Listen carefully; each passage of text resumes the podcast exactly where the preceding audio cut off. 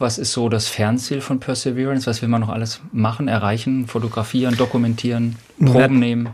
Tausend Antworten. Der Roboter hat ein bisschen einen anderen Auftrag eigentlich als die anderen. Die mussten ja immer so rumrollern und Gesteine untersuchen und anbohren und, und in ihr eigenes chemisches Labor irgendwie verfrachten und dann da erhitzen und, und er hat nochmal einen anderen Auftrag, Perseverance soll Gestein einfach nur sammeln, interessante Steine sammeln und in Probenröhrchen verpacken. Das sind relativ schmale, daumendicke Röhrchen, da kommt dann so Gestein rein, kleinere Gesteinsproben.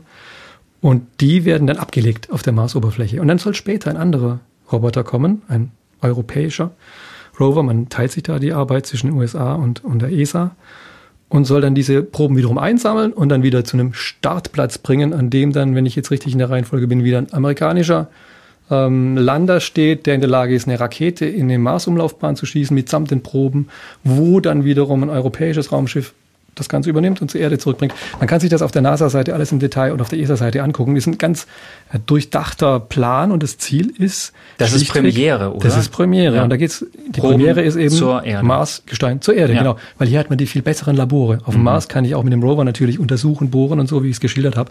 Aber das ist nichts im Vergleich zu den Möglichkeiten, die man hier in Laboren auf der Erde hat.